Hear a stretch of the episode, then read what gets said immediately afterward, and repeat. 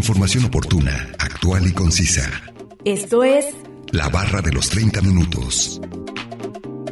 Salud, asistencia legal, ciencia, tecnología, economía, orientación ciudadana. medio ambiente. La barra de los 30 minutos. Bienvenidos.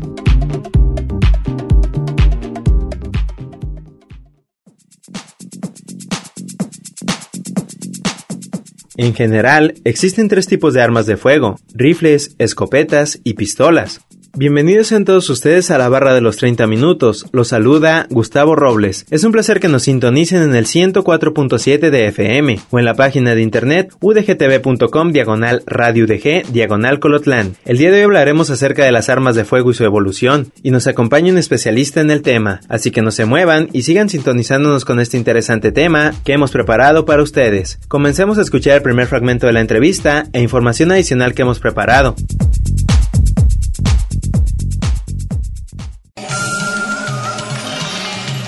Ciudadanía.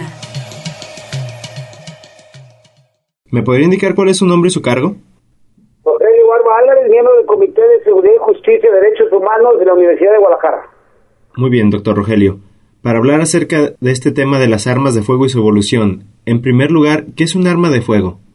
Bueno, las, ar- las armas de fuego son instrumentos, eh, son instrumentos diseñados, son son diseñados para dos maneras. Primeramente es para defender, se, hicieron para defender un territorio, para defender un bien, para defender un bien jurídico, ¿sí? eh, misma que eh, se compone de una, una fuerza expansiva que eh, se detona con gases para expulsar eh, de manera flagrante, de, la- de una deflagración, ¿sí? Por medio de la pólvora, pues pueden ser municiones o balas. Eso más o menos sería el, el concepto de arma de fuego. Muy bien, doctor. Eh, ¿Quién fue quien inventó este, este artefacto y en qué año? Mira, estos artefactos obviamente pues tienen una historia de lo que yo sé. Se hicieron con los chinos porque ellos fueron los que inventaron la pólvora, ¿no?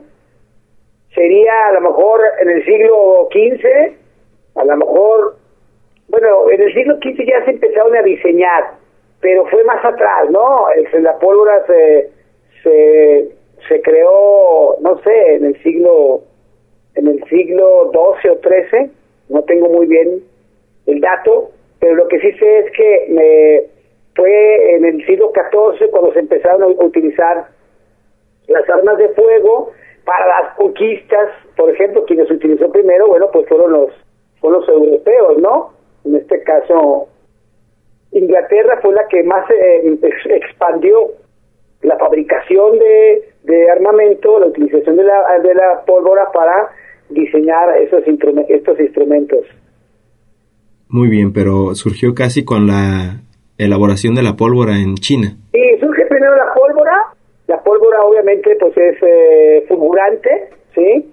Eh, hay una deflagración cuando se hace un contacto brusco que emite gases y esos gases obviamente este se, eh, expulsan para hacer daño a, pues a terceros, ¿no? Sí, claro, para causar, infligir un daño. Que ya me comentaba que para defensa se inventaron, pero ¿para qué otro fin se le dio a este, a este artefacto? Pues bueno, los, los fines se usaron pues, especialmente para, bueno, pues puede ser para caza, por ejemplo, para eh, las conquistas, para defenderse de los de los ofensores. Esas fueron las primeramente, ¿no? Este, eh, la, la utilización y eh, obviamente para para tener ventaja se tiene una ventaja para no estar a, a corta distancia, ¿no?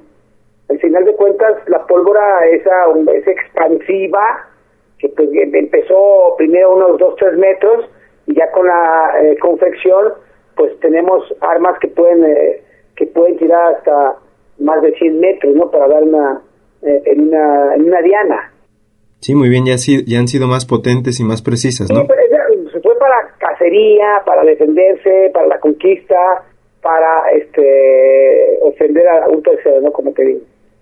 Muy bien, doctor. ¿Y tienen alguna clasificación?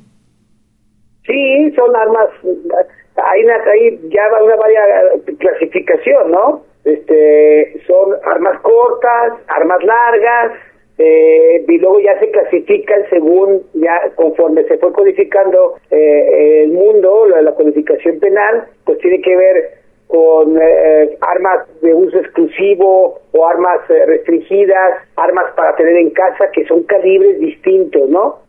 por el daño, por la repercusión que puedan tener o por quien la pueda poseer. Entonces, eh, ya es una clasificación ahora, ¿no? Pero primeramente se clasificó en armas en armas largas, primeramente, luego ya en armas cortas. Sí, más para defensa personal, como lo menciona, ¿verdad? Sí, así es. ¿Y en sus inicios cómo eran las armas de fuego, eh, en sus características, más que nada? Bueno, primeramente, pues como te digo, fueron utilizadas por los por las armas largas, ¿no? Se utilizaba eh, un tipo de pólvora especial, ¿sí? Para, este, mm, un tipo de pólvora para hacer la deflagración, ¿sí? Y otro tipo de pólvora que era la, la, la que se expulsaba. Si tú te fijas en las, en las películas estas de, de la independencia de Estados Unidos, cuando están cargando, sí, lo están cargando con un, con una, este, tipo aguja, se puede decir, para compactar la, la, la, este, la pólvora y esa hacer daño, porque antes no había balas. ¿Me explico? Sí, claro. Sí, entonces había dos tipos de pólvora. Una, una tipo de pólvora que era la que hacía el contacto agresivo con el gatillo, se puede decir, y esa expulsaba esa pólvora que se comprimía y esa la hacía de bala. Entonces, eh, desde sus inicios, la, las armas de fuego pues fueron utilizadas por dos bandas, ¿no? Por bandoleros, porque aquellas personas que querían conquistar, de no ser conquistados por las guerras, ¿sí? Y se fueron perfeccionando poco a poco. Sí, claro, y, y ahora en la actualidad, ¿cómo son? Antes eran, ya me lo menciona, eh, con pólvora comprimida, ¿y ahora? Ahora ya tienen balas, ¿no? A balas expansivas, ¿no? Este, distintos calibres, este porque tiene que pasar por el ánima el ánima es el, es el cañón lo que va dentro del cañón es el ánima que le da que le da dirección a la bala para que tenga para que sea certera no para que tenga una buena dirección. Y todo se va perfeccionando no todo se va perfeccionando. Este hay hay balas con mercurio que, que quieren hacer daño efectivamente. Como te digo hay balas expansivas eh, y pues hay distintos calibres también en armas cortas y en armas largas Sí, claro, hay, hay diferentes para diferente tipo de, de utilización, ¿no? Sí, eh, sí, la verdad es que Estados Unidos es la que ha más tenido un ingenio en, en, en llevar a cabo este tipo de, de instrumentos dañinos de muerte, pues con la finalidad de, de ser los hegemónicos en el mundo, ¿no? Y cada vez están creando, inventando formas, este, calibres que sean que sean fáciles de portar, que puedan que tengan la misma intensidad en el agua, por ejemplo, este o que tengan más alcance, que, que sean que sean cómodas al agarre de la mano, que sean ortopédicas, que sobre, que sean de doble seguro, por ejemplo, de doble acción, que sean cómodas, y que tengan una estética, ¿no? Sobre todo mucho con la vereta, este, han, han, cambiado mucho el estilo, ¿no? La Parabellum en Bélgica, la Colt en Estados Unidos, pero bueno, cada una pues ha creado eso, ¿no? Sí, ya cada quien la va adaptando a su estilo y a sus necesidades. No olviden que nos pueden compartir sus temas de interés al 499-99, 242-33 y al 800-701-9999. Además pueden encontrarnos en Facebook como la barra de los 30 minutos. A continuación, escucharemos la cápsula informativa referente al tema de hoy.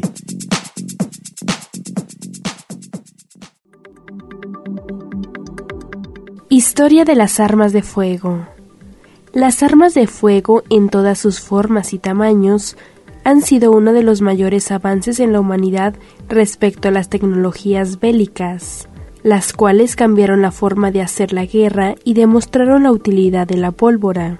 El armamento con el que contamos hoy en día ha sido parte de un lento proceso que a lo largo de los siglos se ha tomado forma, valiéndose de la innovación e ingeniería hasta alcanzar los diseños actuales. ¿Qué son las armas de fuego? Estas son un tipo de armamento formado por dispositivos cuya función es propulsar proyectiles a través de la combustión de la sustancia explosiva, como la pólvora. Al igual que otros instrumentos bélicos, las armas de fuego se utilizan con la finalidad de atacar o defenderse de otras personas desde cierta distancia, incluso aunque sea de forma muy prolongada. Más allá de su uso en combate, también son utilizadas en cacería y prácticas de tiro. Antecedentes de las armas de fuego. Antes del empleo de la pólvora, existieron armas basadas en el fuego con el objetivo de causar daño al enemigo a distancia. Una de estas era llamada fuego griego, utilizado desde el siglo II a.C., el cual consistía en un arma incendiaria empleada para quemar barcos de enemigos. Durante su época, esto permitió a los bizantinos controlar gran parte del Mediterráneo por un tiempo. Origen de las armas de fuego. Los chinos fueron los primeros en utilizar la pólvora hacia el siglo X, pues los monjes taoístas intentaban inventar una poción para la inmortalidad, dando origen a la mezcla que precisamente la compone. Su primer uso bélico lo realizaron durante el conflicto de la dinastía de Jin y la Song, cuando crearon un arma de fuego que consistía en un aparato pirotécnico atado de una lanza que se disparaba al inicio de las batallas navales para adquirir ventaja causando quemaduras al enemigo. Con el paso del tiempo, la fórmula de la pólvora fue mejorando, pues se añadió una carga explosiva y perdigones que producieron un efecto similar a una escopeta moderna, aunque con distancia mucho más limitada. Expansión de las armas de fuego. La manera en la que la pólvora se extendió por el mundo ha sido objeto de debate, pero el consenso más común estipula que desde China se expandió hasta Medio Oriente y luego hasta Europa. Con el auge del imperio mongol, esta invención pasó a sus manos y debido al gran territorio que se encontraba bajo su poder, pudieron distribuirla. La pólvora fue utilizada por los mongoles en sus fallidas expediciones de conquistar a Japón. Posteriormente, los musulmanes adquirieron este conocimiento entre 1240 y 1280. El sirio Hassan al-Rama se refería al salitre como nieve china, mientras que los persas la llamaban sal china. Se ha especulado con la posibilidad de que los mamelucos egipcios la usaran contra los mongoles en la batalla de Ain Jalut en 1260 mientras que los mongoles la habrían usado en 1241 contra los húngaros en la batalla de Mojí. En el sudeste asiático también se recibieron los conocimientos de pólvora, incluso se fabricaron armas antes de la llegada de los exploradores europeos. En el caso de Europa, la primera mención de la pólvora se remota al año de 1250. Se dice que los rusos utilizaban cañones para defenderse de la Horda de Oro en 1382.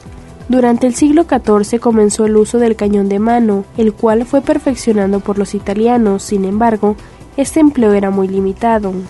Las guerras suscitas entre 1419 y 1434 fueron el primer conflicto europeo donde se emplearon armas de fuego portátiles con contribución importante. Información obtenida de la página web muchahistoria.com, una producción de Radio Universidad de Guadalajara en Corotlán.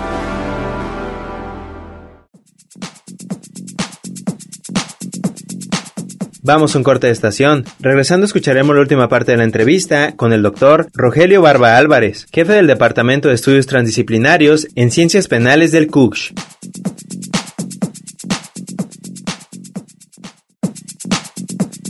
Información oportuna, actual y concisa sobre temas diversos. La barra de los 30 minutos. En un momento continuamos.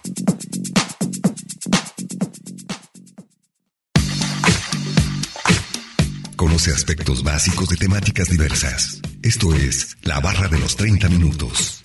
Estamos de regreso.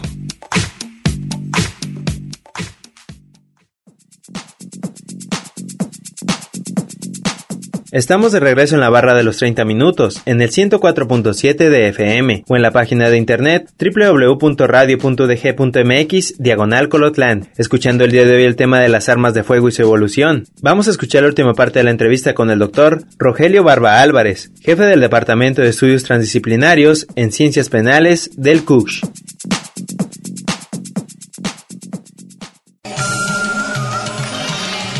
Ciudadanía. ¿Cómo cree que serán las armas de fuego en el futuro? Pues fíjate que se está pensando usando las, las armas láser y todo, pero yo creo que lo que se está haciendo es que tengan un mecanismo de repetición, que sean muy ligeras, que tenga la misma potencia en el agua, que este, tengan, bueno, que tienen infrarrojo, pero sobre todo que, que, que el ánima, como te digo, tenga pues algunas modificaciones para que pueda dar en el blanco con más certeza, ¿no? Yo creo que es lo que se trata. Eh, cada vez las armas largas las hacen cortas, ¿no? Si ves películas de James Bond, por ejemplo, cómo se despiegan las, la culata, pues eso es para hacerla más cómoda al momento de tirar, porque obviamente pues tienen que tener una, una posición. Las armas te piden cierta posición, ¿no? No, no es lo mismo una carabina, este, un, este, una escopeta, por ejemplo, eh, un MP5, entonces las armas requieren de cierta posición, entonces si la persona no tiene la posición que te exige el arma, pues es difícil de utilizar, ¿no? Entonces, por ejemplo, uno, uno lo usa eh, lo usa hincado, otro parado, otros acostado, para, para dar el, el, sistema. Entonces todo esto lo, lo, perfecciona, ¿no? Hay armas de asalto, sí que tienen que ser ligeras, por ejemplo el R-15 lo hicieron ligerito, hay un R-15 corto y uno largo, el AK-47 nunca, nunca cambió su forma y eh, fue un invento eh, ruso que hoy en día pues es muy utilizado por eh, la facilidad de que la creación, la facilidad de portar y lo letal que, que representa el AK-47, ¿no? Que es el Kalashnikov o el, cuerno de chivo para nosotros. Sí, claro, y ese es ruso entonces. Sí. Además, también otro, otro aspecto que se podría estar mejorando también es la cantidad de balas que le quepan, ¿no? O, como lo menciona, la mira que tengan. Sí, pues todo eso va, se va modificando, ¿no? Esas armas del futuro, son las que no, no, no, para que no se detecten, ¿no? Ya ha habido algunas fusiones químicas para crear que sea resistente, que no sea detectable en los aeropuertos, para el tráfico, para su utilización por la comunidad. Entonces, obviamente yo creo, yo dudo mucho que la pólvora deje de jugar un papel en este caso porque es la que hace el contacto con el plomo, ¿no? Que es la que al final de cuentas es la que expulsa. Son son gases que, con el contacto entre entre el gatillo y el y este el culete de la de la bala o de la munición, pues hacen ese porque están tienen un huequito en la, si has visto balas, sí, este tienen un huequito que es el gas para que salga disparado, ¿no? Y en, la punta de la, munición, pues está el plomo, que está sujeto ahí para, para salir. Ah, ok, esa es su estructura. Sí. Perfecto, doctor. Y me comentaba hace rato que las personas, pues algunas es permitido portar armas, eh, ¿como a cuáles?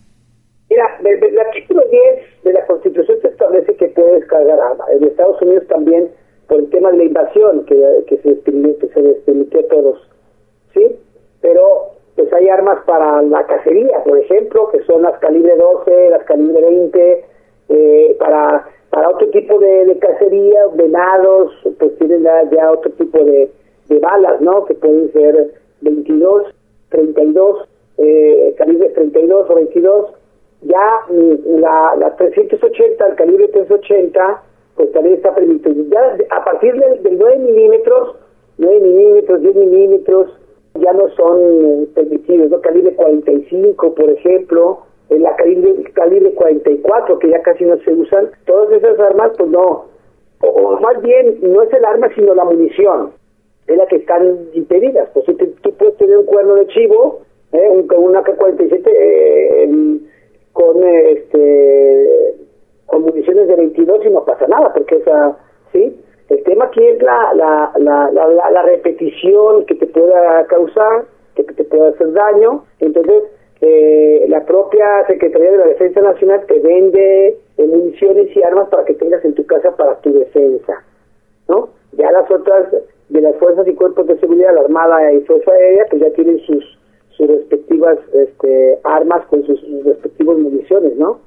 Pueden ser 44, 45, 9 milímetros, los regulares son 9 milímetros, este, 10 milímetros, este, 45, pero la, 45 es, es un calibre que, que se utilizó mucho, pero no es de, mucha repetición, o sea, los, cargadores son de 7 o de 9 como mucho, y los de 9 milímetros puedes cargar hasta 16. Entonces, es lo que te digo, la comodidad de tener un cargador y que tú lo puedas recargar, sí, eh, sin ningún problema es lo que hace pues, letal el arma. Sí, como lo menciona, la munición, el calibre de la bala es el que también es muy importante para tener en cuenta. Claro, claro. Este, la verdad es que las armas deberían de ser en este en este tiempo ya un tabú, no, no, no deberían de, existir por el daño que produce, porque pues es el instrumento más utilizado para para ofender, para matar a, nuestros conciudadanos, ¿no? Yo creo que se debería hacer una política pública mundial, no solamente nacional, para terminar con este tipo de, de, pues, de las armas, ¿no? La verdad es que no, yo no comparto, pues, yo no tengo armas en mi casa ni, ni comparto, ¿no?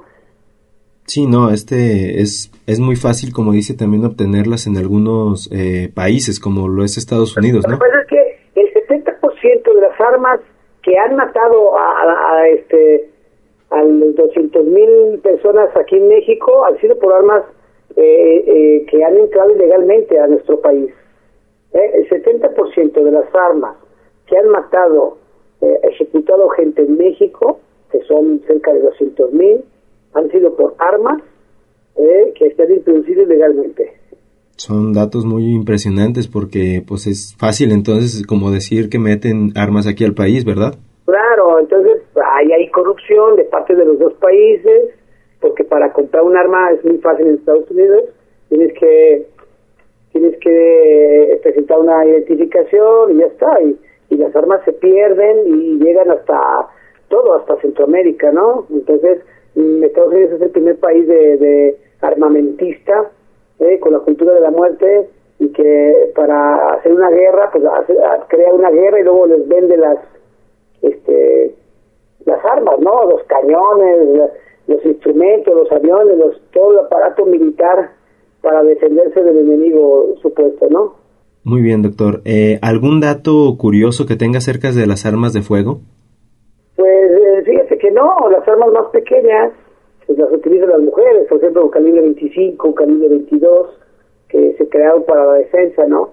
Pero, como te digo, a mí este tema de las armas sí se debería hacer un planteamiento serio a nivel mundial, a nivel de la ONU, para para que pudieran desaparecer, ¿no? Y obviamente también las políticas públicas de, de, México, pues se ve que hay un alto grado de corrupción que no ha permitido la disminución, ¿no?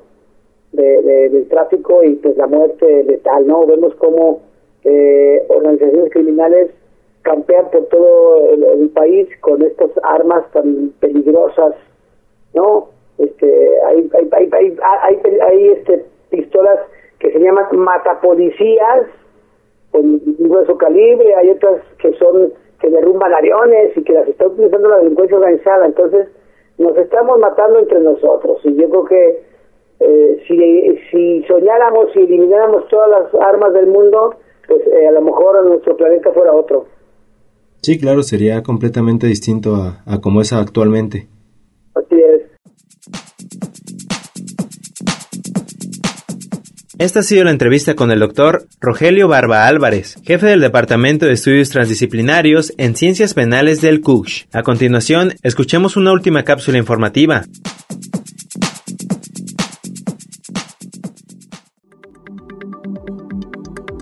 Mejoras de las armas de fuego.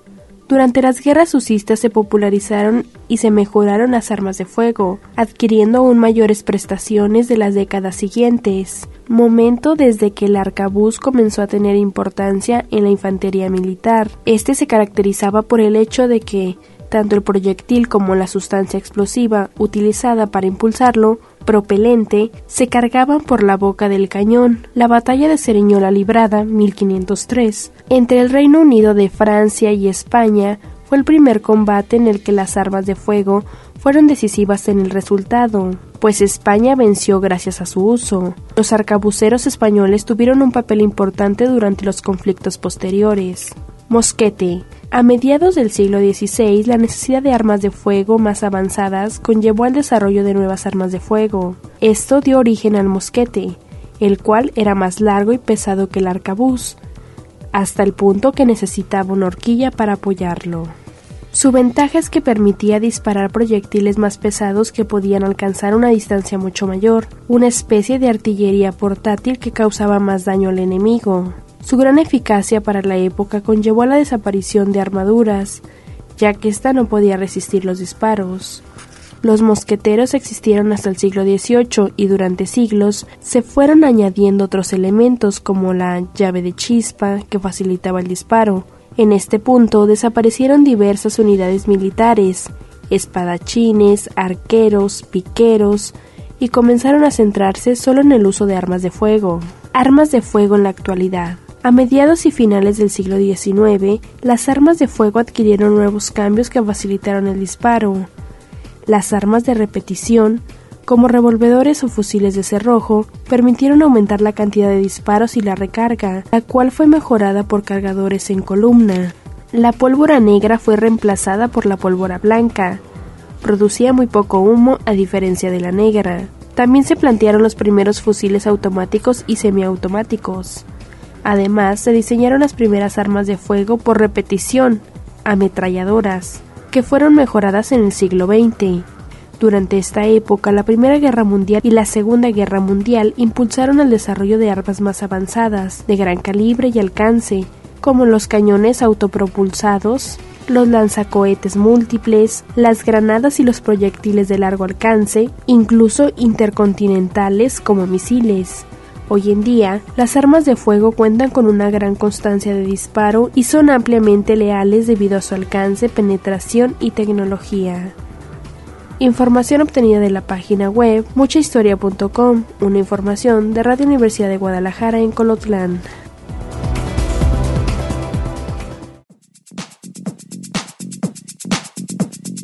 Acabamos de escuchar la segunda cápsula informativa y vamos a concluir con el tema de las armas de fuego y su evolución. Agradecemos la entrevista al doctor Rogelio Barba Álvarez, jefe del Departamento de Estudios Transdisciplinarios en Ciencias Penales del CUCH. No olviden que si se perdieron de algún programa, pueden escucharlo o descargarlos del sitio web www.radio.dg.mx diagonal colotlán. Dar clic en la opción podcast y después seleccionar la barra de los 30 minutos, donde encontrarás todos los temas. Sigan sintonizándonos y no olviden escucharnos de lunes a viernes a las 11.30 de la mañana y a las 11.30 de la noche en retransmisión. Y los sábados no se pierdan del maratón de la barra de los 30 minutos, donde se pasan los 5 temas de la semana. Es un placer haber estado con ustedes. Se despide Gustavo Robles. Hasta luego.